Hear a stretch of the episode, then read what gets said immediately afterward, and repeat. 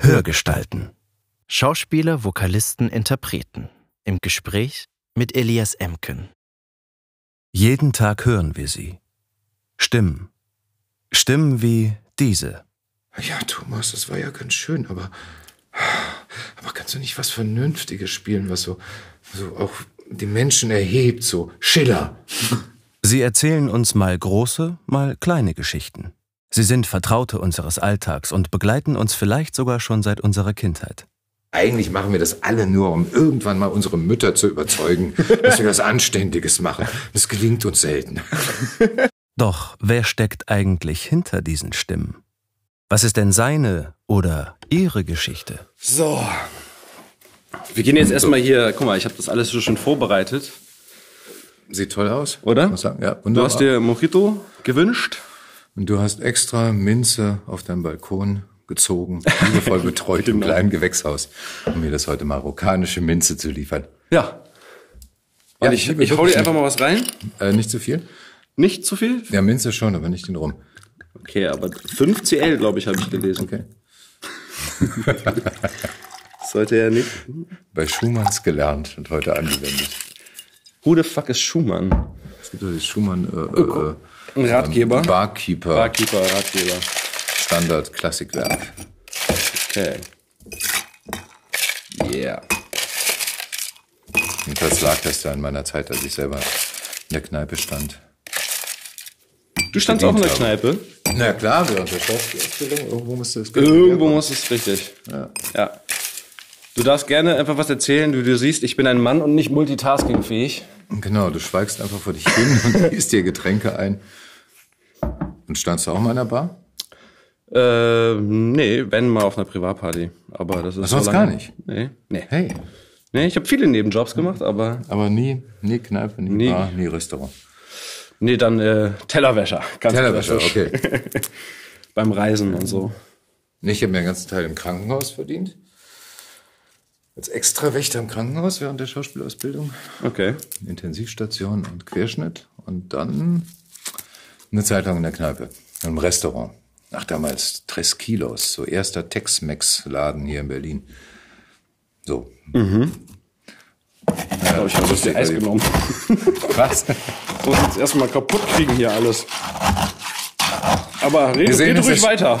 Das Interview ist Schwerstarbeit nachher oder Schwerstarbeit. Das ist Thomas Schmuckert. Er ist Schauspieler, Synchronsprecher, Drehbuchautor, Regisseur und zudem für das Schauspielgewerbe auch politisch aktiv. Zunächst im Vorstand des Bundesverband Schauspiel, jetzt Beiratsmitglied der GVL. Den Hörspielfreunden könnte er als Dämonenkiller Dorian Hunter aus der gleichnamigen Serie bekannt sein, die bei Zaubermond Audio erscheint. Und das, obwohl er die Originalvorlage, die Horrorheftromane aus den 1970er Jahren, in seiner Jugend selbst nicht hätte lesen dürfen. Auch Asterix und Obelix waren nicht gestattet. Aber wie das so ist, wenn einem etwas verboten wird, man findet einen Weg. Ist das so? Ja, cool. Ja? War super für deinen ersten Versuch. Also ja, er muss schmecken. Also das ist trinken natürlich die Hauptsache. Genau. Ich würde sagen, wir stoßen mal an. Wir stoßen Thomas, an. schön, dass du da bist. Elias. Frösterchen.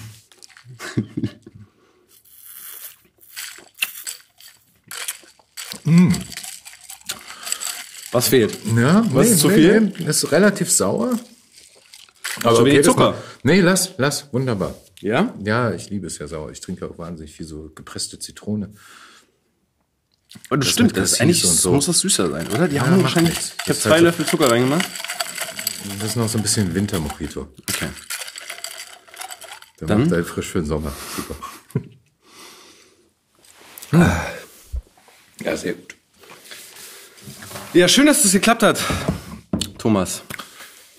Ja, nach fünf Anläufen haben wir es geschafft. Du Grippe, ich Grippe. Ja, Jetzt haben wir es hinter uns. Oder? ich hab's hinter mir. Ja, Du auch? offensichtlich. Jetzt bis nächstes Jahr nicht mehr. Nö, eigentlich, bis jetzt, toi toi toi, habe ich Glück und bin äh, maximal einmal im Jahr so. Ja, ja, wir haben natürlich die Kurve der Grippewelle nach oben getrieben, statistisch. Wir beide Damit, jetzt. ja, wir beide. jetzt geht's bergab. Ja. Aber wie geht's dir jetzt? Äh, mir geht's blendend gerade. Du darfst gerne Wunderbar. trotzdem zu deinem Ja, Drink ich trinke auch was, ja. Nee, mir geht's blendend. Ich war gerade in einem wunderbaren Wellness-Hotel am Scharmützelsee übers Wochenende. Scher oder Scharmützel? Gibt ja auch Äh, Scharmützel. Also, Ja, ist meine EA-Schwäche. Nee, Scharmützel ist da Brecht und Genau. Scharmützel, genau. Ja. Bukower See. Nee, Scharmützel. Scharmützelsee. Und da haben wir Drehbuch geschrieben, das heißt ein Konzept für eine Miniserie ent weiterentwickelt, wo wir gerade dran sitzen. Also ein befreundeter Autor und Regisseur, äh, meine Frau und ich. Und haben ordentlich geplottet, wie das heißt. Also so die einzelnen Folgen, so die Grobstruktur, was da passiert so bis zum Ende, dass man mal einen Überblick hat. Und es war klasse. Ja, morgens schwimmen gehen und dann anfangen zu wie arbeiten. schon angebadet im See? Äh, Im See bist du verrückt. Da war Eis um. Äh, Ach so, ihr wart ja im Wellness-Hotel. Entschuldigung, waren- ihr habt einen schönen Pool gehabt. ja, es wurde uns bezahlt. Wir waren im Wellness-Hotel, haben da nicht so viel Wellness mitbekommen, sondern meistens im Zimmer gesessen und geschrieben. Aber, Okay. aber so morgens mal kurz. War das das erste Treffen für diese? Nein, nein, nein, nein. Serie? Nee, Nein. das war schon das x-te Treffen. Okay. So. Aber ihr seid. Also das Konzept und alles ist Anfang Mai fertig dann. Wir sind super vorangekommen. Ja, geil. Das ist das schöne Gefühl gewesen, dann am Ende zu sagen, hey, wir sind weiter, als wir gedacht haben. Was ja nicht immer passiert. Ja, geil. Ja. Mehr darf ich nicht verraten. Du kannst Du mich jetzt noch so flehend Okay. angucken. Genau. Über den Inhalt darf man leider noch nichts sagen. Okay. Aber du hast ja eh schon angedeutet, ähm, das war jetzt das Drehbuch schreiben und plotten. Aber deine Bandbreite ist ja groß. Zum Beispiel ähm, Synchron.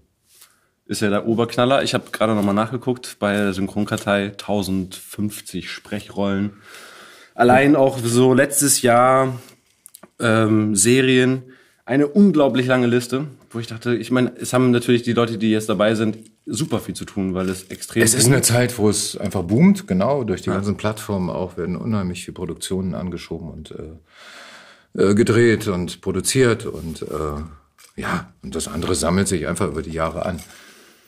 Bin ja jetzt doch über 25 Jahre im Beruf und dann, ja. Und auch also noch nicht so lange, nee, nee, nee, Synchron ich noch nicht so lange. Ähm, nee, weil ich mit Theater angefangen habe und gedreht habe und dann irgendwann zum Synchron kam und sich das so parallel äh, entwickelt hat. Und vor allen Dingen aber, muss ich sagen, in den letzten Jahren ganz stark. anteilig ganz stark nach vorne gekommen, oder? Ja, Also so ja, auch allein was da drin ist, so genau, eine Menge. genau, jede Menge. Da hast du ja gar nicht mehr so viel Zeit für andere Sachen, oder? Also de- denke ich, das hat mich jetzt echt beeindruckt, was da, Ach doch, was da für eine doch, Liste Zeit kommt. ist immer relativ. Also kommen wir vielleicht später noch zu. Ja. Ich habe auch vor anderthalb Jahren ein paar Sachen wieder gelassen. Also im Augenblick genieße ich das, sehr viel Zeit zu haben für äh, wieder künstlerische Projekte. Also insofern, Mhm. ähm, ja, läuft eben Synchronisation, ist ganz viel Hörbücher, Hörspiele, Drehen. Ähm, es war total schön jetzt zur Berlinale, liefen erstmalig, und ich war völlig verblüfft, liefen dann drei Sachen, ähm, wo ich irgendwie beteiligt war bei der Berlinale. Du hast, das ist ein gutes Stichwort, drehen, weil es ist ganz gut, dass wir vielleicht beide krank waren, weil in der Zeit habe ich noch was geguckt und habe dich entdeckt. Du hast eine kleine Nebenrolle gehabt, aber ich, hab, ich war sehr angetan, sowohl von dir als auch insgesamt von dieser Sechsteiler, Bad Banks. Ach, Bad Banks, ja. ZDF ja, Art- ja, Art- genau. Produktion. Genau, da hatte ich eine kleine Gastrolle in der ersten Folge. Äh, Genau, da warst du der Chef von dieser Gotha-Versicherung und solltest ich habe da... Lück dann auflaufen lassen mit seinem Produkt. Genau. So geil. Nee, war, Also- war, war, war klein, aber war eine ganz tolle Arbeit, weil ich finde? Christian, ach, Christian Schwocho ist ein äh, wirklich großartiger Regisseur und auch ein Schauspielerregisseur. Also es war schon alleine, neben dem selber Spielen war es einfach toll zu sehen, wie er mit dem Kollegen gearbeitet hat, auch ähm, also mit, mit so einer Klugheit und Feinheit, wie er so in der Szene, die immer mehr in eine Richtung treibt, wo er sie haben will und äh, großartige Stichworte gibt. Geil. Also war so, wie er dem sagte, weil der muss ja so einen unglaublichen äh, Panikausbruch, weil er ja voll auf Drogen ist, ähm, äh, vollkommen ausrasten ähm, am Ende der Szene und äh, wie er dann so mitten, obwohl die Kamera lief, mitten in die Szene sprang Christian und sagte, hier, drücke mal, du hast noch einen Rest Krümel in der Nase. Und während du mit dem anderen redest, musst du versuchen, den irgendwie nach oben zu drücken, dass der wirkt. Und ne? äh, ja, war, war ganz toll und äh, äh, großartig recherchiert. Äh, die haben alle, der Drehbuchautor, das Team und äh, Christian Schwoche, die haben alle sehr, sehr lange recherchiert. Und er sagte auch noch, das war, fand ich spannend, äh, der hat ja vorher den NSU-Film gemacht, den einen.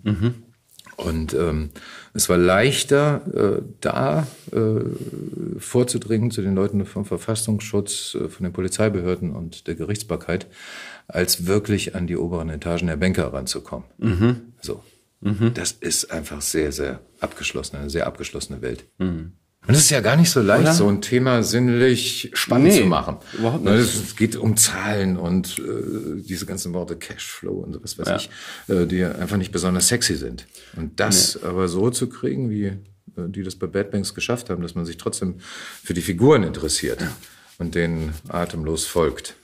Total, das hat für mich total funktioniert. Leistung. Und es freut mich, dass, dass, äh, dass du da so berichtest, dass das ähm, am Set so intensiv war, weil die Kollegen, die ich hier gerne auch äh, schon zu Besuch hatte, die auch viel Synchron machen, aber auch doch noch zwischendurch drehen, ja. wir sind halt oft enttäuscht, dass sie eigentlich inhaltlich gar nicht arbeiten, wenn sie am Set sind, sondern sagen häufig, naja, das Wichtige ist, wo du stehst, wo du dich hinbewegst, damit das Licht ist, und aber inhaltliche Rollenerarbeitung findet eigentlich nicht statt. Also jetzt bei. Das ist einfach ja hm? auch, und ja, findet selten statt, vor allen Dingen im Fernsehen, weil natürlich die, der Zeittakt sehr knapp ist hm. und ähm, oft ja, durch die anderen Dinge, die zu regeln sind, kaum Zeit bleibt für äh, gemeinsame Arbeit und das ist ja sowieso so beim Drehen ist, man bereitet sich alleine vor und dann hat ja keine Probenzeit gemeinsam wie beim Theater, außer ja. Eben bei manchen Filmen, wo Regisseure auch dann Wert drauf legen und das mhm.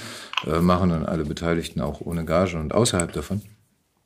Aber bei Fernsehserien äh, ist die Zeit in der Regel nicht. Mhm. Wenn ein Regisseur äh, da äh, Wert drauf legt und gut ist und dann versucht er das irgendwie noch kleine Inseln rauszuknautschen, wo er mit den Leuten redet und man gegenseitig mal ne, mhm. äh, auch guckt, na, wie treibt man eine Szene äh, zusammen nach vorne und äh, kurz über die Beziehungen redet und das ausprobiert. Aber die Zeit, die man natürlich wochenlang, mit wochenlangen Proben am Theater hat, die, die gibt's ja nicht. Nee, klar. So, wir werden alle zusammengeworfen und es muss, äh, muss funktionieren.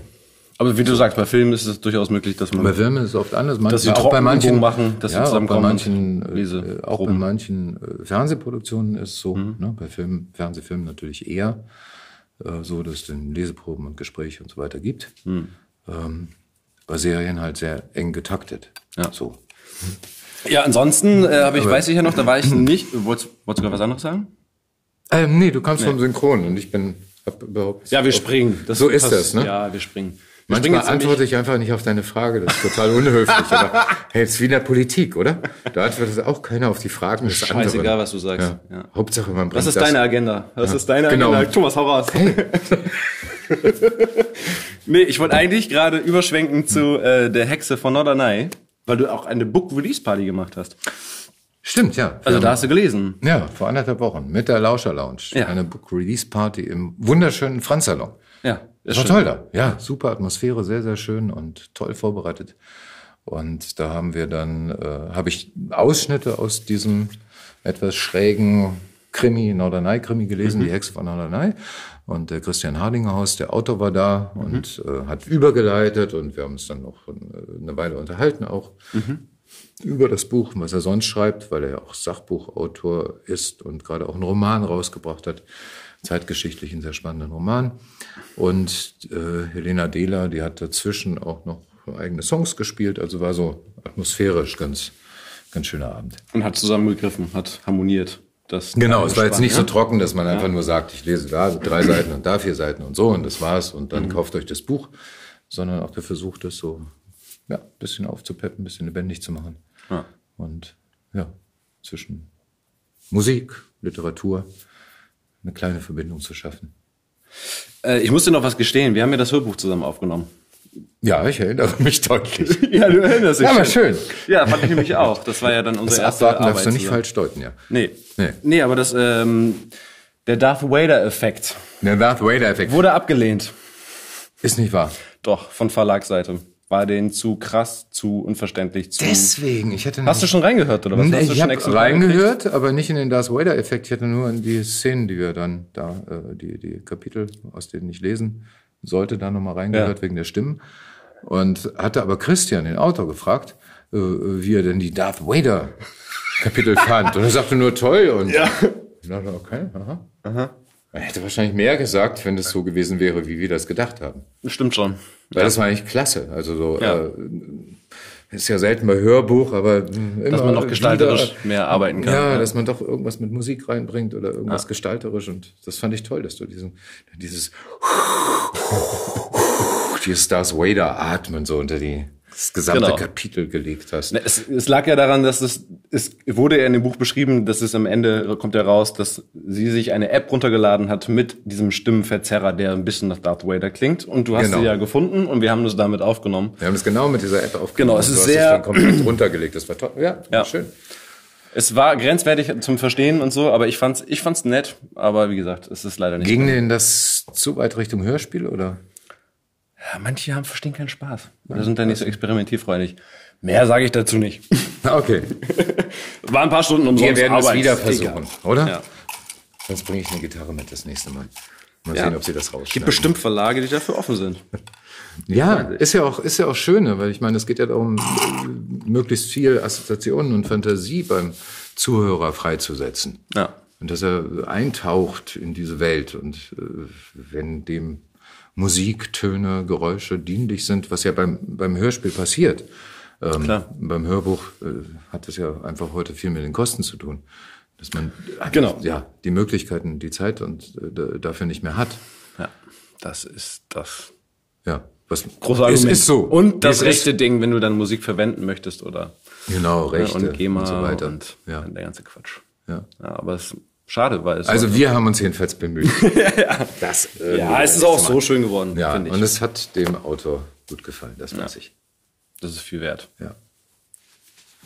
Ja, Wollen wir mal den Bogen machen, weil äh, genau, du machst so unheimlich viel und aber wann war dir das klar, dass du das machen willst? Ich weiß, dass du Theaterforum Kreuzberg mit wahrscheinlich Anfang 20 da angefangen hast, dann war Ernst Busch. ja ich habe erst, ich habe, als ich mh, angefangen habe, ich erst mal mit Medizin.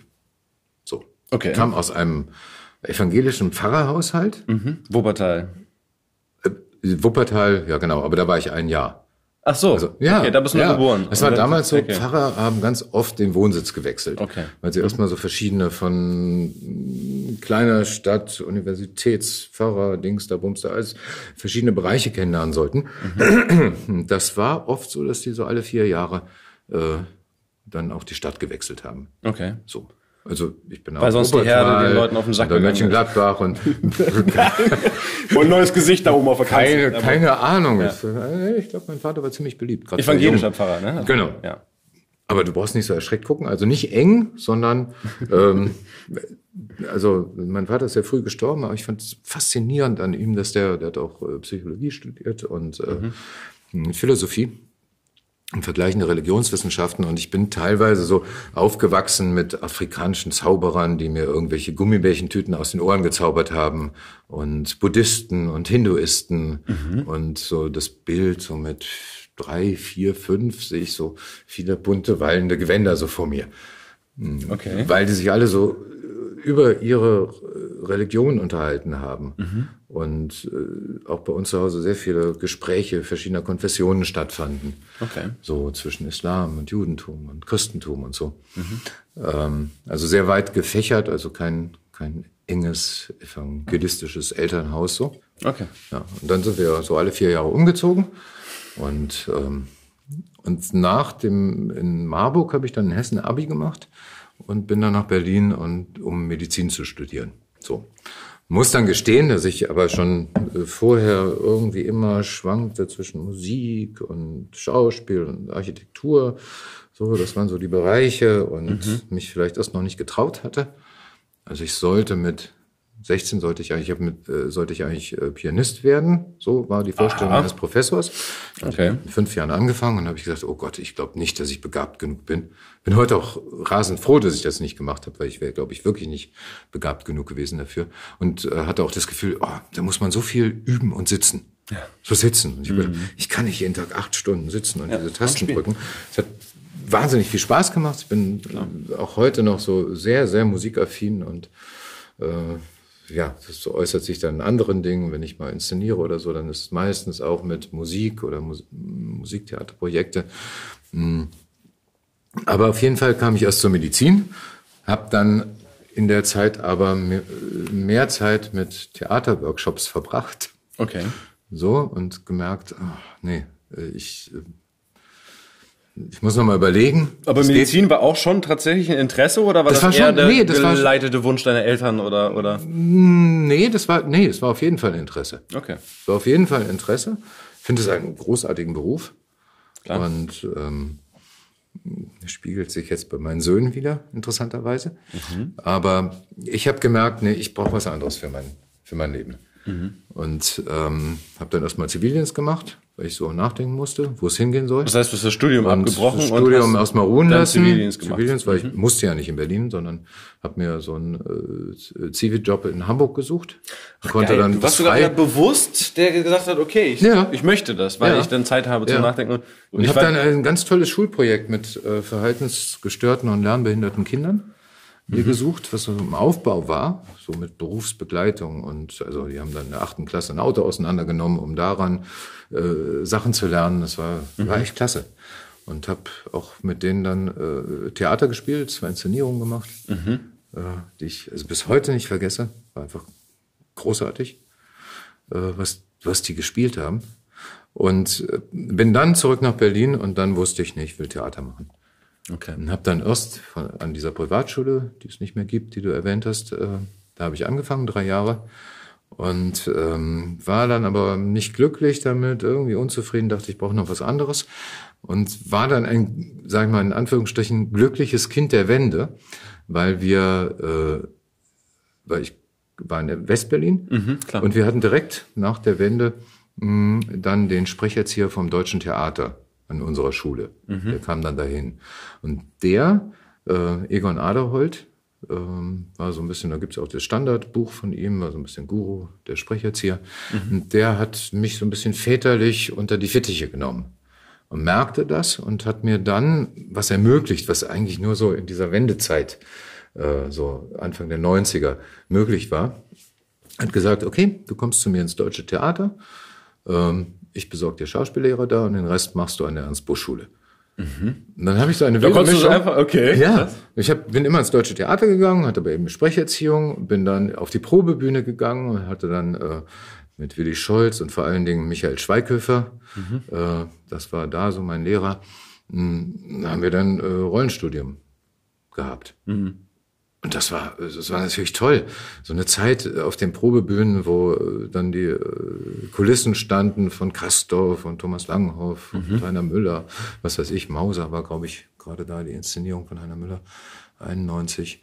Und, äh, und in diesen, also ich stand da natürlich voller Ehrfurcht. In diesen Kulissen darf ich jetzt so meine Monologe üben und auf dieser Bühne herumlaufen.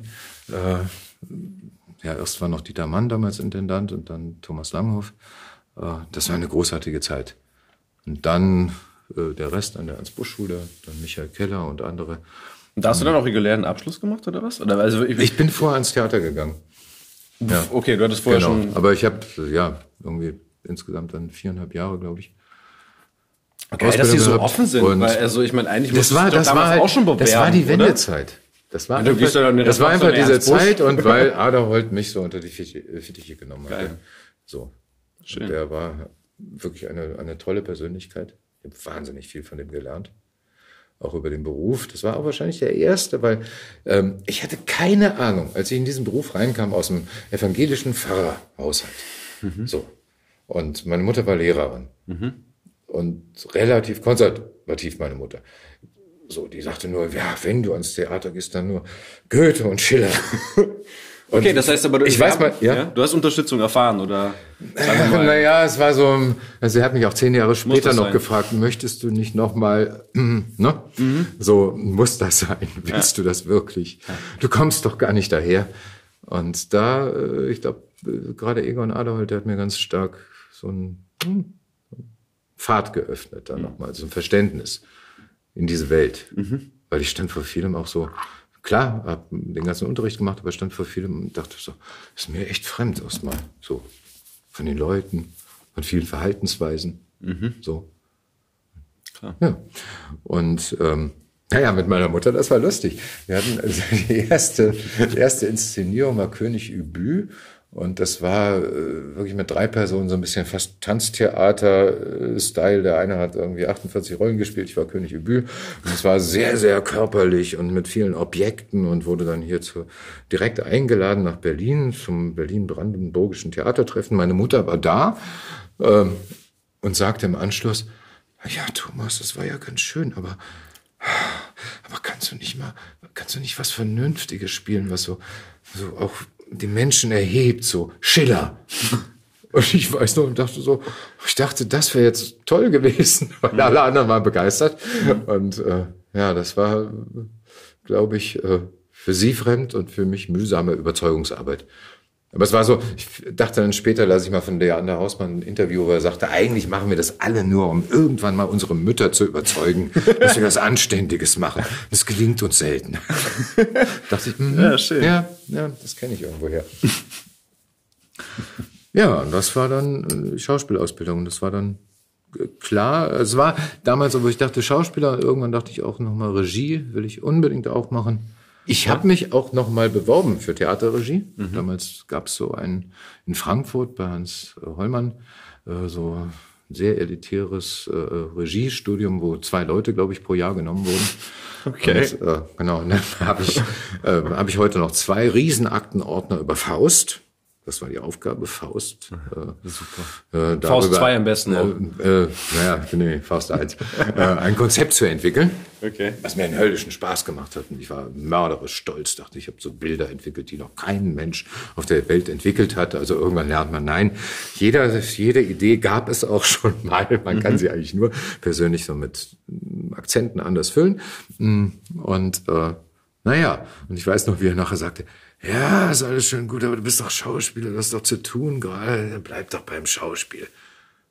Und ich so, okay, na gut, naja, dann. So. Ja, das war das, der kurze Ausflug da. Mhm. Hm. Ich habe allerdings dann später auch inszeniert. Und was ich vorher sagte, aber das waren, äh, und da kam diese Liebe zur Musik zurück. Das waren immer Sachen, die irgendwie mit Musik zu tun hatten. Mhm.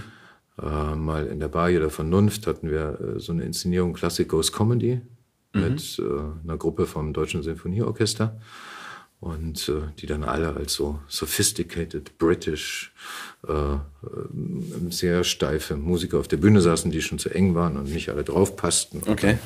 angefangen haben die Konkurrenzkämpfe und, äh, und dann was damals Spaß gemacht hat. Heute gibt es ja ganz viel ähm, auszuprobieren. Was können eigentlich, was kann man mit den Instrumenten auch anstellen? Welchen Quatsch kann man damit machen? So, also zum Beispiel zwei Geiger, wo jeder auf der Geige des anderen spielt, so mhm. sie sich ineinander verlieben, ne? Mhm. Darüber äh, und solche Geschichten. Oder mh, 300 Jahre Feier vom französischen Dom. Virtuosen Geigerspieler, die dann auch noch ein bisschen sich bewegen können und schauspielen können, ist nicht so häufig, oder? Äh, unterschiedlich, man findet immer ja? wieder welche. Ja. ja. Ich weiß nicht, der, der Saxophonist Nagel, ich weiß nicht, Rolf, Dings mit Vornamen, Stefan oder Rolf. ähm, das war ein, ein, ein, ein Tier, den konntest du irgendwie so am Saxophon äh, eben das genau benutzen und sagen, du drehst durch, du äh, lässt dein Spiel eskalieren, du fegst alle anderen zur Seite und äh, drehst völlig durch, ne? Mit deinem Saxophon willst du nur noch alleine mit spielen und der, ja, der ist da explodiert. Das war großartig. Okay. Ja. Geil. Ja. Ja, solche Sachen. Da bin ich dann äh, dazu zurückgekommen und. Aber Klavier ja. hast du wahrscheinlich, als du, als du damals Unterricht hattest, klassisch, Wiener klassisch. Ich habe klassisch, ja, ja. Gelernt. So Aber richtig ganz extrem streng. Mhm. Ich hatte auch eine Lehrerin, ich hatte jahrelang mörderische Angst. Immer wenn ich zum Unterricht gegangen bin, wie war viele total Menschen verspannt erstmal. Ja, ja. Das war wirklich so, wie man sich das vorstellt. 19. Ja. Jahrhundert. Ja. Äh, der Perserteppich, der große Flügel mitten im Raum, dann so andere Instrumente an der Wand und so Fotos von berühmten Pianisten und so. Mhm. Und dann stand sie so mit Dutt hinter mir und ich musste spielen und wusste wieder, wenn ich die Arpeggien nicht gut geübt hatte, ne, dann brach der Angstschweiß bei mir aus. Und irgendwann griff sie mir dann so in die Schultern. So, ja. Dann folgte irgendein Kommentar. mein peinlichstes Erlebnis war, als ich bei irgendeinem Vorspiel mit ja, so vielleicht zwölf, dreizehn, so beginnende Pubertät, vor dem ganzen Publikum meiner Verwandtschaft eine Mozart-Sonate spielte. Mhm. Und dann hörte ich so irgendwie so nach den, weiß ich nicht, also mir kommt es länger vor, aber wahrscheinlich so nach der ersten halben, dreiviertel Minute so ein Thomas, nicht so weitergespielt, Thomas, nicht so aufgehört, fang doch mal eine Oktave tiefer an. Ah. Und da hatte ich in der Aufregung die ganze Sonate eine Oktave zu hoch angefangen und habe das überhaupt nicht gemerkt. Ich weiß nicht, ich bin so knallrot geworden. Ich bin so knallrot geworden. Ich habe geglüht und dann eine Oktave tiefer diese Sonate irgendwie gespielt. Aber ich habe gedacht, ich, ich oh leuchte Mann, wie so eine ja, Glühbirne. Sehr gut nachvollziehen. Ja. Mhm. Krass. Aber dann, wenn du sagst, deine Liebe zur Musik und auch wenn du es in heutigen Projekten einfließen lässt, wo liegt heute noch dein Steckenpferd oder was, also welches Genre, wo bist du zu Hause, was hörst du selbst gerne oder spielst du? Es ähm, ist ziemlich weit gefächert. Also mhm. ich habe Klavier dann später ähm, mal benutzt für, für eigene Programme, so mich begleitet bei Chanson, mhm. aber die Sachen, die ich damals gespielt habe, es geht gar nicht mehr. Mhm. So, Schumann Klavierkonzert, soll ich sagen, ich, äh, stehe ich davor und denke, nee, würde ich nie wieder anfassen, weil das kann ich nicht mehr. Ähm, aber andere Sachen, ich habe auch moderne Sachen gespielt und mal kurz eine Rhythm and Blues Band gehabt und und sowas. Ich habe dann eine Zeit lang, weil mein äh, zweiter, zweitgeborener Sohn, der war wirklich hochbegabt auf der Geige mhm. und äh, wollte ganz lange Geiger werden, war Jungstudent an der Eisler und hat dann mit 16 entschieden, 16, 17, er macht es nicht. Aber wir haben jahrelang natürlich zusammen gespielt. Mhm. So. Und ich habe mit ihm Sachen einstudiert und wir haben ihn auch bei, noch, als das ging, noch als er jünger war, bei Konzerten ihn manchmal begleitet. Mhm. Und dann später natürlich nicht mehr, weil dann reichten meine Fähigkeiten dafür nicht mehr aus. Und so gab es aber immer wieder Phasen, wo Musik dann auch das nochmal zurückkam und eine große Rolle spielte. Mhm. Und äh, meine Frau, meine heutige Frau, die ist Musikerin, also ist auch wieder, ist es zurückgekommen. Mhm. Die äh, ja, macht Popmusik, Singer-Songwriterin und ja, komponiert. Und da spielt Musik eine große Rolle und wir hängen wieder viele Instrumente zu Hause. Geil. Ja, das ist schön. Spielst du mit deiner Frau dann auch zusammen? Es. Ja? ja Jamst du mit ihr ab und zu mal zu Hause? Ja, ab und zu, aber selten. Ja. Aber wir haben sehr viel Spaß daran, so ad hoc irgendwelche Lieder so aus dem Stegreif zu komponieren. Okay. Ja, einfach dran setzen, irgendwas spielen und dazu reim dich oder ich fress dich. Äh, mhm. Sachen in verschiedenen Stilen auszuprobieren. Okay. Ja. Geil. Schön. Elias schweigt. Ja, ich lass mal. Trink doch mal was. Ich, ich trink mal was. Ich trink doch Kann ich mich sammeln? Ich habe nämlich schon einen mehr getrunken als du. Schmeckt so gut. Ja, ähm, aber es ähm. gibt ein tolles Projekt, was wahrscheinlich jetzt im Mai nochmal auflebt. Wenn du sagst Musik. Hm. Ähm, weil ich sehr viele Projekte mit Musik und Literatur gemacht habe oder äh, mit Freunden oder äh, die mich geholt haben für solche Inszenierungen so mit der ganzen Spannbreite. Was kann man mit Sprache und Musik machen? Mhm. Und ein Projekt, das fand schon 2013 statt, das fand, fand ich sehr spannend, war Edgar Allan Poe der Untergang des Hauses Ascher mit diesem äh, sehr gebildeten Stammschlossherrn, der wahnsinnig wird, in Wahnsinn getrieben wird. Das ist eine Kurzgeschichte, weil ich kenne nur. Das ist, eine, das ist eine Erzählung von. Ja. Kurzgeschichte, Erzählung von Poe. Okay. Wo am Ende der letzte Stammhalter des Schlosses Ascher untergeht und mit ihm auch das ganze Schloss zusammenstürzt und im See versinkt. Okay. Und das war ein Projekt mit ähm, einer Mendelssohn-Orgel, Mhm. Das fand in Kirchen statt. Und äh, Percussion und Schlagwerk, Schlagzeug. Mhm. Und also mit dem großartiger ähm, äh, Schlagzeuger und Percussionist äh, Jürgen Grötzinger.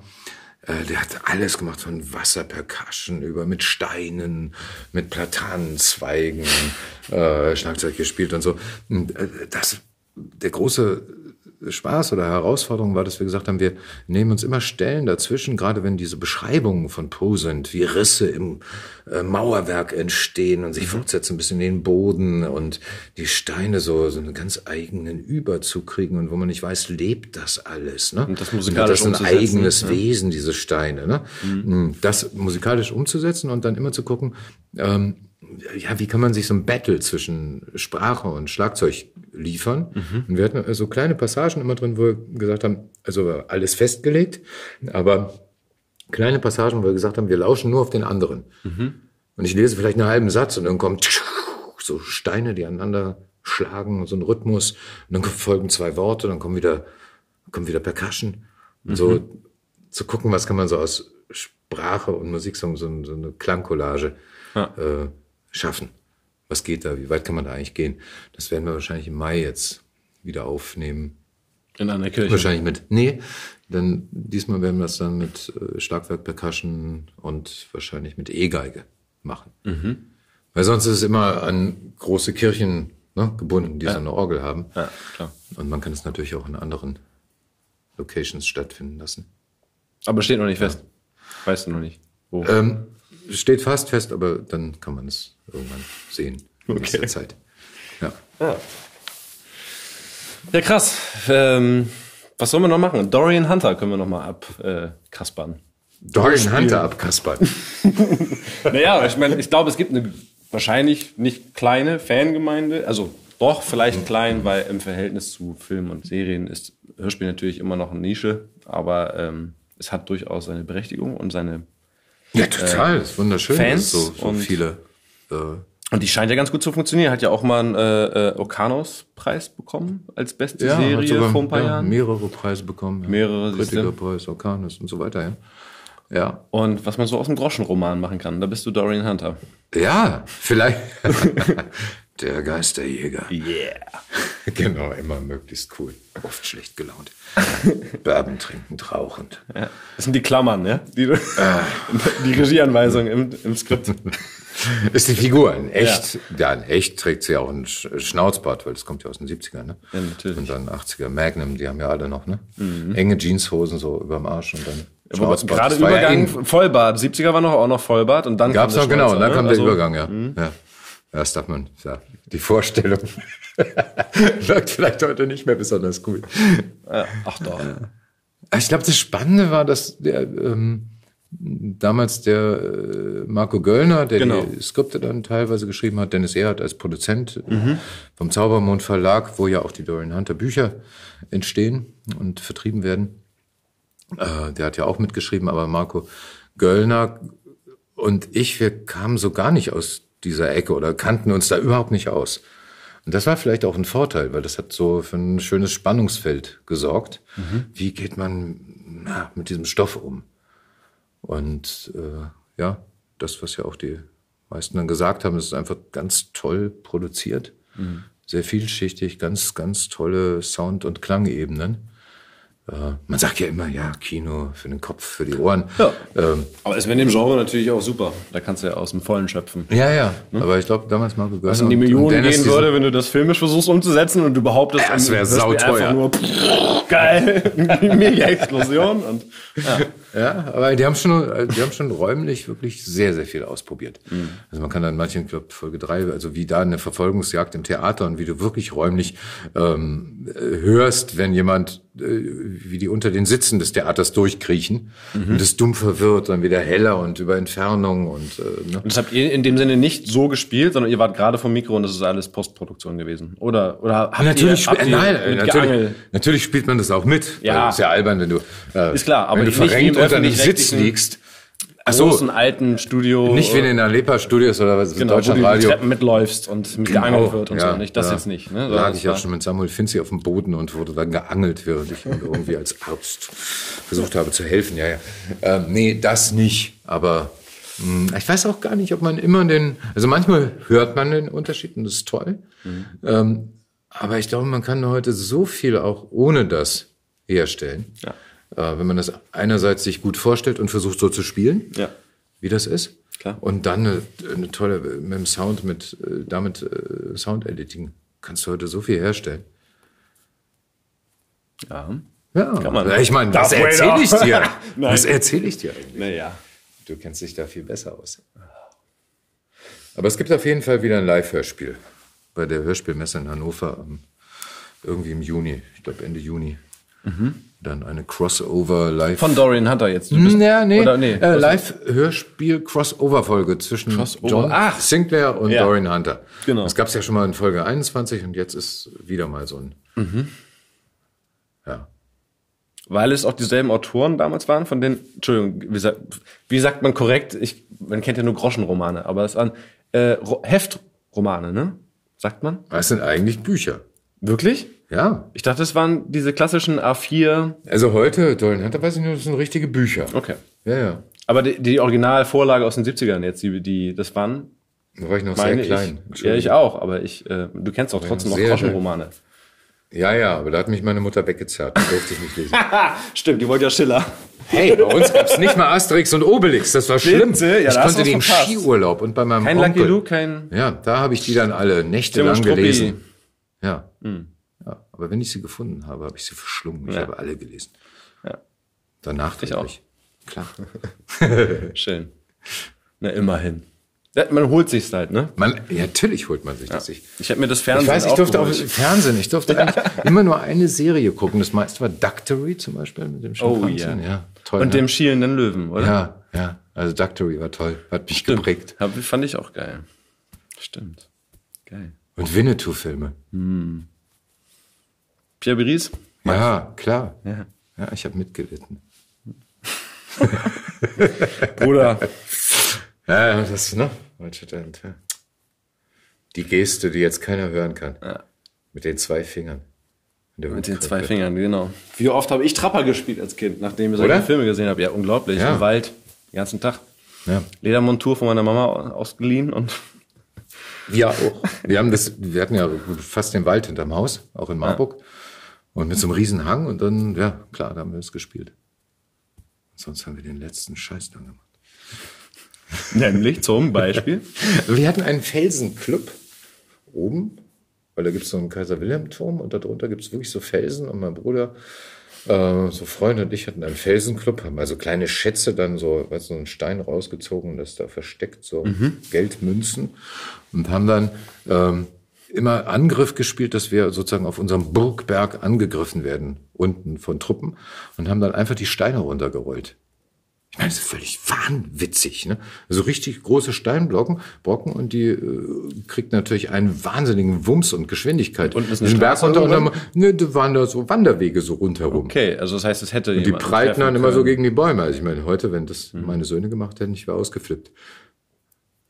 Ja. Hey, mein Vater war in der Kirche. Grenzen testen. ja, klar. Ich hatte mir noch aufgeschrieben, warte mal, ganz kurz, Bundesverband Schauspiel, Vorstand warst du und jetzt bereits Mitglied bei der GVL. Das musst du mir noch erklären, was ein bereits Mitglied ist. Entweder ein Druckfehler Ja. oder du hattest die Lesebrille vergessen. Brauch ich Beiratsmitglied. Bereit, Beiratsmitglied. Also das Bereitsmitglied heißt Beiratsmitglied. Heute heißt es Delegierter. Genau. Geil, dann äh, ich glaube, das habe ich Ja. dann fälschlicherweise aus Wikipedia übernommen. Ich habe mich die ganze Zeit gefragt, was dann ein Äh, bereits Wikipedia, was da steht, Ja, das, das, können wir gleich noch mit aufräumen. ja, andere Leute dahingeschrieben. Bad Banks ist nämlich noch nicht drin. Da ist fast nichts drin, was mir wichtig ist. Aber ist ja egal. Ähm, nee, du wolltest wissen, was? Bundesverband Schauspiel. Das ist eine, ja, das, das ist wirklich eine wichtige Phase gewesen meines Lebens, muss ich sagen. Äh, kommt sicher, weil ich aus, eben durch meinen Vater aus einem sehr politischen Elternhaus kam, äh, war ich zeitlebens auch politisch immer aktiv und interessiert. Hm. Und äh, das führte dann dazu, dass ich, äh, Ein denkender Schauspieler, oh Gottes Willen, oder? ja, es- eigentlich, na, sagt mal, hör auf zu denken, spiel lieber. Äh, Nein, ich habe äh, zehn Jahre, fast zehn Jahre den, äh, diese Schauspielergewerkschaft mit aufgebaut, die BFFS, heute Bundesverband Schauspiel. Damals fingen wir an als Bundesverband der Film- und Fernsehschauspieler äh, und haben das dann auf alle Bereiche des Schauspiels erweitert irgendwann. Wir merkten ja, die Probleme mit Arbeitslosengeld, ähm, mit Folgevergütung und so weiter, das betrifft ja alle. Und das war eine extrem spannende Zeit, das aufzubauen und da politisch tätig zu sein. Und äh, ja, natürlich, also ich habe mit Heinrich Schafmeister zusammen, wir haben sehr viel die Politik gemacht, also im politischen Außenbereich, uns da viel getroffen mit den zuständigen Politikern, vor allen Dingen im Bereich sozialer Schutz, So, weil da, das war ja auch der Ausgangspunkt, über den sich der Verband sehr spät gegründet hat. Mhm. Also wenn man sich überlegt, in anderen Ländern gibt es seit 80 und noch mehr Jahren, in Amerika die SAG, äh, Screen Actors Guild, die gibt es seit, weiß ich nicht, 88 auch Jahren, 87. ja auch und alles, ne? Genau, und in, mhm. in, Deutschland gab es nur für Bühnen, eine Bühnengenossenschaft. Mhm. Und der ganze andere Bereich gab es nichts. Und damit auch letztlich ein, eine freie Baustelle der Nichtrechte. Mhm. Und das ist eigentlich, äh, ist der Druck so groß geworden, dass dann Michael Brandner und andere gesagt haben, wir müssen endlich einen Verband gründen. Ähm, das kam durch äh, Schröders äh, Agenda 2010. Hm. Als das, das Arbeitslosenhilfe abgeschafft wurde und ja. es plötzlich Hartz IV gab und mhm. eigentlich so der Slogan auch von Verdi, nach Drehschluss Hartz IV als Schauspieler keine Chance mehr hatten, mit diesen immer kurzen Beschäftigungsverhältnissen jemals Arbeitslosengeld zu bekommen. Ja. Und ähm, ja, und dann in den, auch nach außen erstmal damit aufzuräumen, weil die Leute hören immer riesen Drehgagen, äh, machen sich aber gar nicht klar, dass ja ein Drehtag, da steht eine Woche Arbeit hinter. Und nach einer Woche Arbeit, dann schmilzt das schon, diese Drehtagsgage, die dann die ganze Woche abdeckt, mhm. äh, schmilzt schon gewaltig zusammen und keiner kriegt das ganze Jahr irgendwie zu drehen. Es gibt ja. lange Zeiten, die sind Vorbereitung, Akquise, wo man ja kein Geld verdient damit. Ja. Mhm. Wenn man nicht synchronisiert nebenbei noch. Wenn man nicht Zum genau, Beispiel, sehr vielseitig aufgestellt ist. Ja. Das ist natürlich ein Vorteil dann. Aber ansonsten äh, ist das Durchschnittseinkommen von Schauspielern nicht sehr hoch. Mhm. So, wir haben damals, weiß ich nicht, 2008, 2009 eine Umfrage gemacht und festgestellt, dass äh, damals jedenfalls 70 Prozent unter 30.000 brutto äh, verdient haben. Ja. Und vier bis fünf Prozent über 100.000. So. Also eine große Schere, mhm. eine große Kluft, aber die meisten eigentlich unter ja. dem, die meisten unter dem Durchschnittsverdienst. Scheinbar übertragbar auf andere Bereiche in unserer Gesellschaft, oder? Ja, ja, klar. Ja, es wird immer mehr, also, natürlich diese ja. äh, nicht gesicherten Arbeitsverhältnisse, immer mit kurzen Beschäftigungsverhältnissen in der Wissenschaft und so. Ja, also insofern eine äh, sehr, sehr wichtige Angelegenheit. So ein Verband, und der ist später Gewerkschaft geworden. Ähm, ich war da für Urheberrecht und Soziales zuständig, also mhm. in den letzten Jahren Urheberrecht vor allen Dingen. Und ähm, habe dann noch den Deutschen Schauspielerpreis mit initiiert und fünf Jahre künstlerisch geleitet. Okay. Und habe das dann alles dann nach ja, eben fast zehn Jahren ähm, vor ja, knapp anderthalb Jahren dann gesagt, so jetzt ist mal gut. Mhm. Ich habe das jetzt lang genug gemacht, es war eine extrem spannende Zeit, eine tolle Zeit, aber ich brauche wieder mehr Freiraum für eigene künstlerische Projekte. Ja. Weil das frisst einen auf irgendwann. Klar. Du erwirbst immer mehr Kompetenzen und wirst immer mehr gefragt und ausgesaugt und äh, und irgendwann fragst du dich ja, oh, Moment. Wann spiele ich denn nochmal? Oder wann mache ich denn nochmal was? Ja, wo bleibt irgendwie noch Zeit für Privates und äh, kann man die Schraube immer schneller drehen? Mhm. Und dann dachte ich auch, ne, jetzt können andere daran. Also wenn mal was, irgendwas Urheberrecht ein Thema ist, äh, führe ich nochmal Gespräch oder mhm. ähm, das, was ich da gelernt habe, äh, lasse ich da einfließen. Jetzt bei der GVL noch. Wollte gerade sagen, als Beiratsmitglied. Als heißt, Beiratsmitglied. Es gibt ja tatsächlich, genau, die haben es länger zurückgehalten, weil jetzt gerade jetzt auch bei Synchronschauspielern ja interessant, jetzt, jetzt kommen ja irgendwie mal endlich mal wieder Zahlungen, ne? Jetzt, ja, ja. Sehr verzögert und mit welcher äh, Rechtsstreit war das oder was war der Grund? Ach Gott, das würde jetzt, ja. glaube ich, okay. zu weit führen. Das wurde von Honorar auf Nutzungsbezogen. Ja. Äh, ich weiß nicht, ob das die Hörer okay. jetzt so interessiert. Auf jeden Fall war es ein der unglaublicher Aufwand, ein riesen äh, Datensystem aufzubauen. Eine riesen mhm. Datenbank, die dann kompatibel ist in aller Welt. Man muss sich ja vorstellen, bei Nutzungen, äh, die ja Musik und Film betreffen, mhm. äh, das sind ja Millionen und Abermillionen Tracks und Werke und Ausschnitte. Mhm. Und die werden dann rund um die Welt gejagt. Auch es geht ja immer, werden ja Rechte verkauft mit sowas. Ja, klar. Und äh, wir sehen ja in Deutschland, wie weit wir mit Datenbanken hinterher sind. Funktioniert weder bei Krankenkassen richtig, noch bei der Rentenversicherung richtig, wo man hinguckt.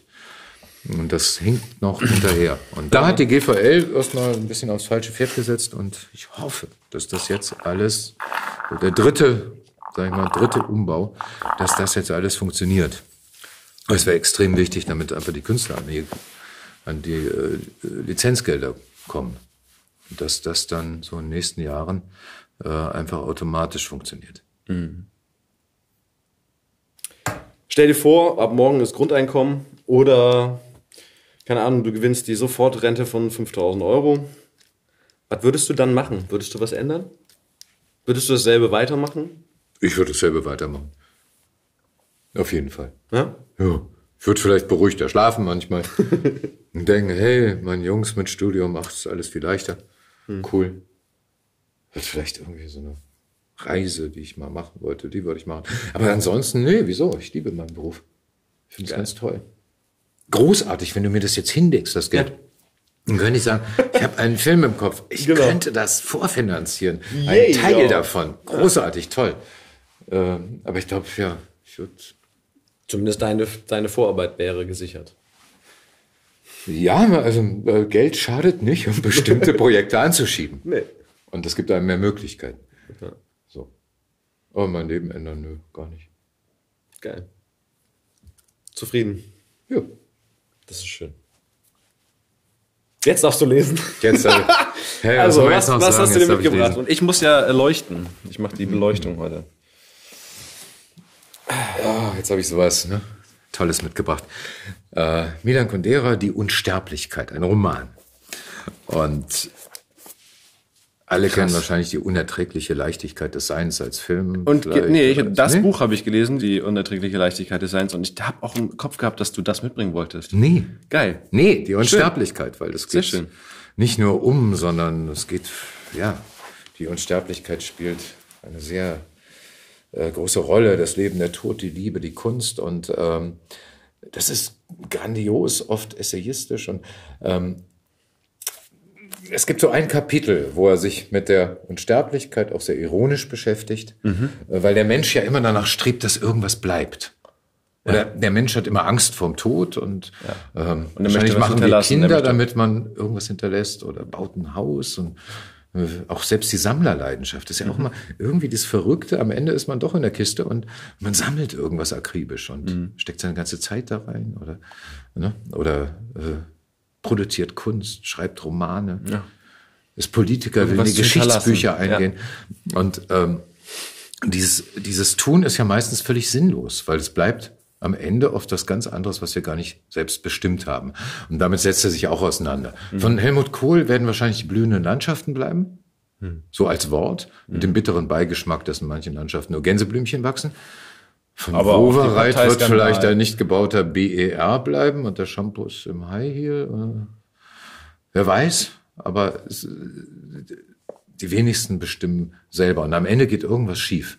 Und dann bleibt nur das da. Und den Gedanken, äh, den, da gibt es ein schönes Kapitel bei ihm, äh, wo sich äh, Hemingway und Johann Wolfgang von Goethe äh, im Jenseits treffen Geil. und ihre okay. Pfade wandeln im Jenseits und sich darüber äh, unterhalten. okay. Ja, Ja, geil. Ich bin bereit. Beleuchter? Es ist wahnsinnig dunkel hier, muss man dazu sagen. Ich kriege als einziges Licht jetzt die Taschenlampe. Nee, nicht Taschenlampe, aber die Taschenlampe vom Handy von Elias, die hier das beleuchtet. Ach komm, das geht doch, Hey, oder? das geht also mit Mojito und. Handy-Taschenlampe. Genau, ich habe eine Lesebrille. Mich Komm, überhaupt im irgendwas. Synchronatelier ist auch nicht heller. Ach, Du lügst. Okay. Als Hemingway auf den Wegen des Jenseits wandelte, sah er, wie ihm von weitem ein junger Mann entgegenkam. Er war geschmackvoll gekleidet und hielt sich auffällig gerade. Als der elegante Herr näher kam, bemerkte Hemingway auf dessen Lippen ein leichtes, verschmitztes Lächeln. Als sie nur noch wenige Meter voneinander entfernt waren, verlangsamte der junge Mann seinen Gang, als wollte er Hemingway eine letzte Chance geben, ihn zu erkennen. Johann!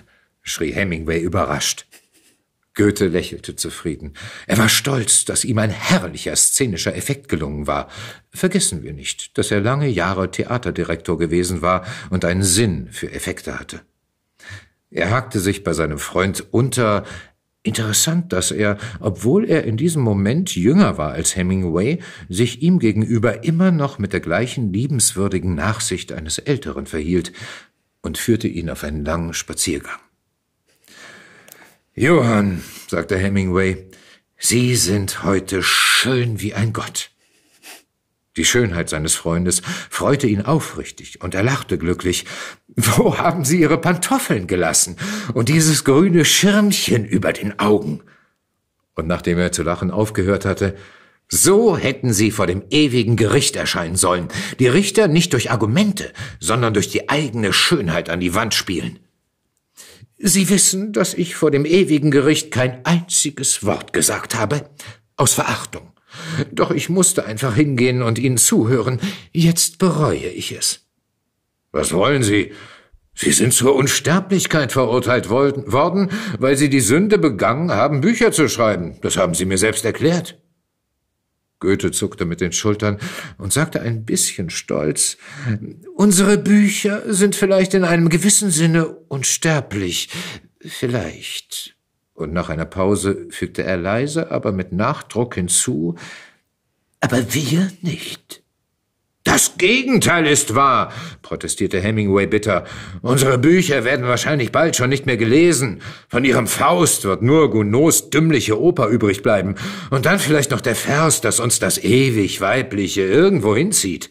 Das ewig Weibliche zieht uns hinan, rezitierte Goethe. Ja, richtig, aber für ihr Leben bis ins kleinste Detail werden sich die Leute ewig interessieren.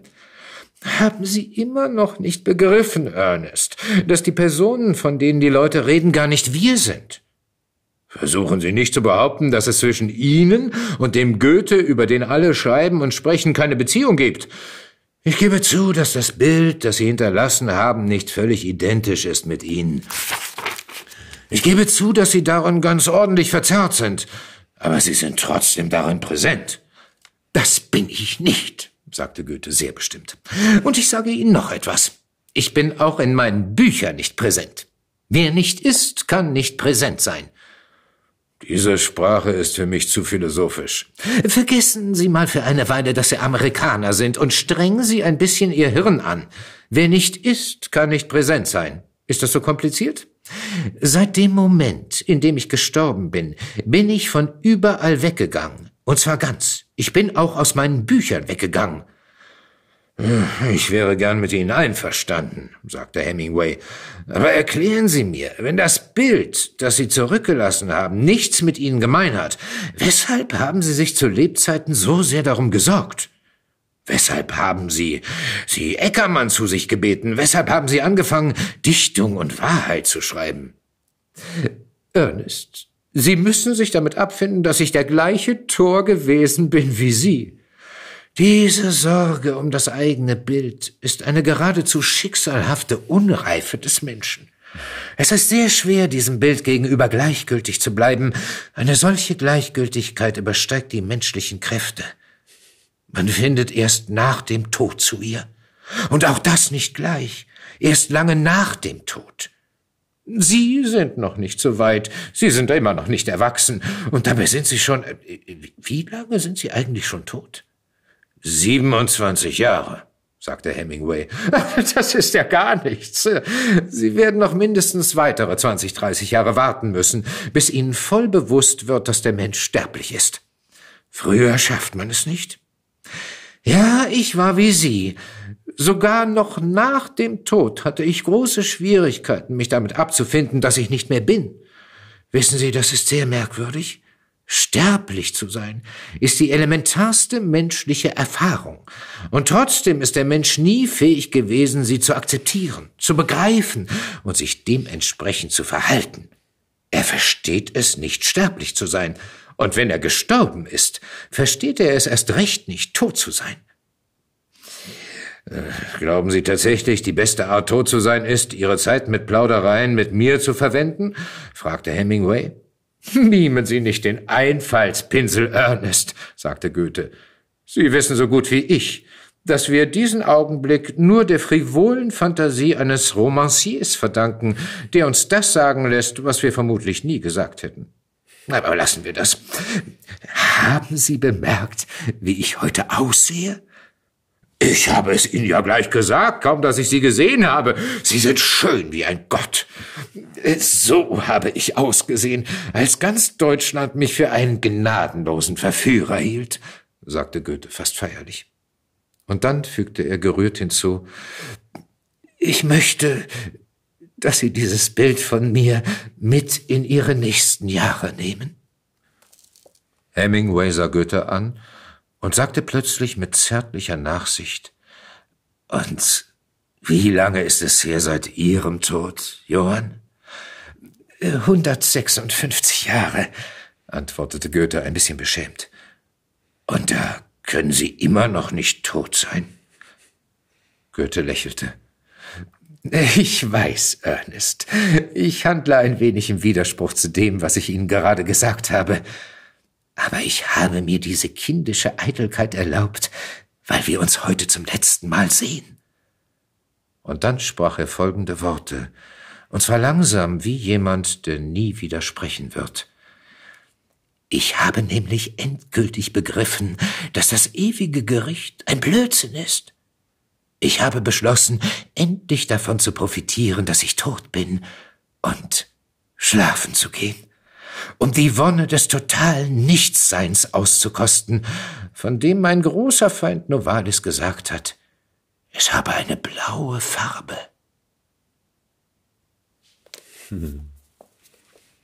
Die Unsterblichkeit. Man wünscht sie so herbei, gleichzeitig könnten wir es gar nicht aushalten. Du wünschst die Unsterblichkeit? Jetzt schon herbei? Naja, also sagen wir mal zumindest der Tod. Ja, wünsche ich mir nicht, du auch nicht. Ey. Genau. Ja. Also ich weiß nicht, wie es in deinem Leben so ist, aber ich meine, ich hatte bis jetzt wenige Berührung im familiären, freundschaftlichen Bereich.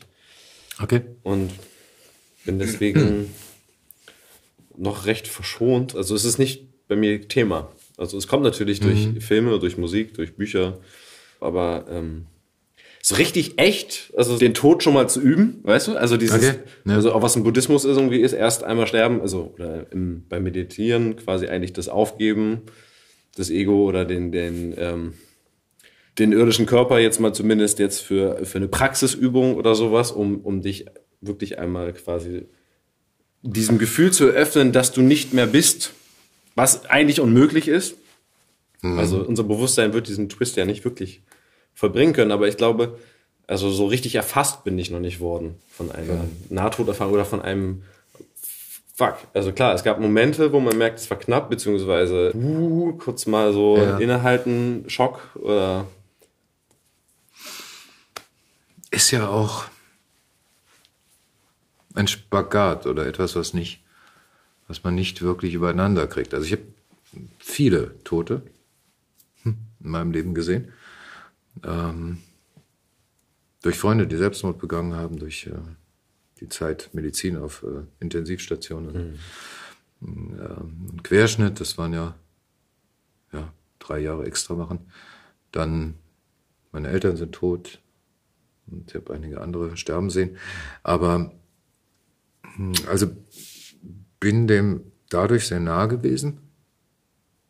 Es wird nicht weniger schmerzhaft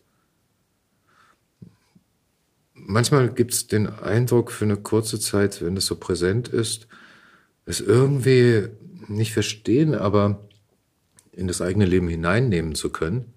Wie als wenn der Schleier ein bisschen reißt, aber, aber es verschwindet dann auch wieder. Mhm. Es ist vielleicht auch gut, dass wir immer im Hier und möglichst im Hier und Jetzt stehen. Auf jeden und das Fall. nicht. Und, und trotzdem ist natürlich der Gedanke, dass man sich dessen bewusst ist und aus diesem Bewusstsein des jeden Tag auch was passieren kann, lebt, ist natürlich etwas, was einen viel fokussierter und ja, was eine fokussierter macht. Her, ja, genau, aber ich, herstellen ich weiß nicht, guck mal, selbst aus dem Pfarrhaus kommt. Mein Vater hat viel, ähm, sagte auch kurz vor seinem Tod so zu mir, Thomas, ich habe so mein Leben lang meditiert, viele Erlebnisse gehabt und wenn ich ehrlich bin, ich bin einfach neugierig, was jetzt passiert. Ich würde lügen, wenn ich sagen würde, ich weiß, was da jetzt ist. Ist da wirklich der Tunnel, das Licht dahinter? Stehen da die Verwandten, holen dich ab oder die vielen Dinge, die, ne? Mhm.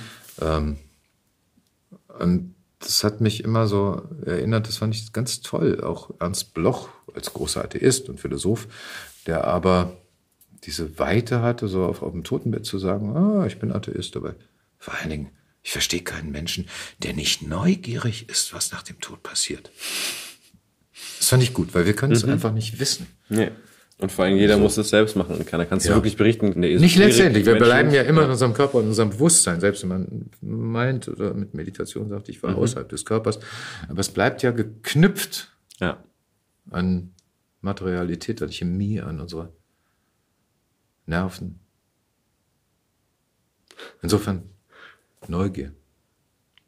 Das ist, glaube ich, eine ganz gute Einstellung, dem Tod zu begegnen. Ich glaube trotzdem nicht, dass man um den Prozess herumkommt, auch wenn man selber Der alle stürzt, dass man Stadien- festhalten will, dass man Nee. wütend Und das ist. wechselt auch. Sich- Also ich habe es bei meiner Oma habe ich es tatsächlich ja, erlebt. Diese vier Stadien des, Ja. des Sterbens. Ich glaube, da muss jeder durch. Und was wird von dir bleiben, Thomas, wenn du es dir aussuchen kannst? Was soll von dir bleiben? Hey, das ist doch schön. Jetzt können wir wieder lachen und ich kann dir einfach die letzte Frage am Ende nicht beantworten. Keine Ahnung.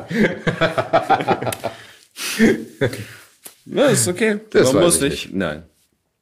Ist doch auch schön. Vor allen Dingen hoffe ich, Lebe die Frage. Ja, ich hoffe, dass, hey, ich hoffe, dass ich noch viele Jahre vor mir habe. Und Vielleicht viel wächst du eines Tages oder? in die Antwort hinein. Ja, genau. Und dann führen wir in 30 Jahren nochmal ein Interview und dann Mhm. stellst du mir die Frage nochmal. Du Thomas! Das scheint doch schön. Ach, du hast doch, ach, das läuft doch noch, du hast doch Geld für den Das weiß ich immer noch nicht. Frag ich mal das später. Keine Ahnung. Ach, schön. Thomas, komm, wir trinken das aus, rauchen noch eine und dann ähm, Herrlich. haben wir es, oder? Prosten jetzt allen zu, die nicht so einen schönen Mojito haben. Ob der noch schmeckt? Der schmeckt noch.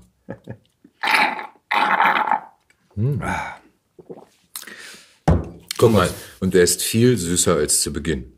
Jetzt hat sich der Zucker endlich aufgelöst. Endlich. Der letzte Schluck. Siehst du? Das Ende ist süß. Das Ende ist immer süß. Boah, das wäre ein Motto. Ach komm, schöner Bogen. Herrlich. Thomas, danke dir. Ja, gerne. Danke dir. Das war Thomas Schmuckert und seine Geschichten. Ich danke dir fürs Zuhören. Wenn es dir gefallen hat, freue ich mich, wenn du unseren Kanal Hörgestalten abonnierst und natürlich wieder vorbeihörst. Du findest uns bei iTunes, Spotify und überall da, wo es Podcasts gibt.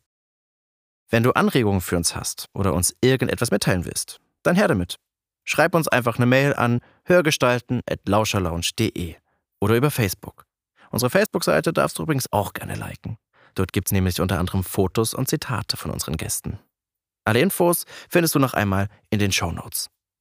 Dieser Podcast ist eine Produktion der Lauscher Lounge.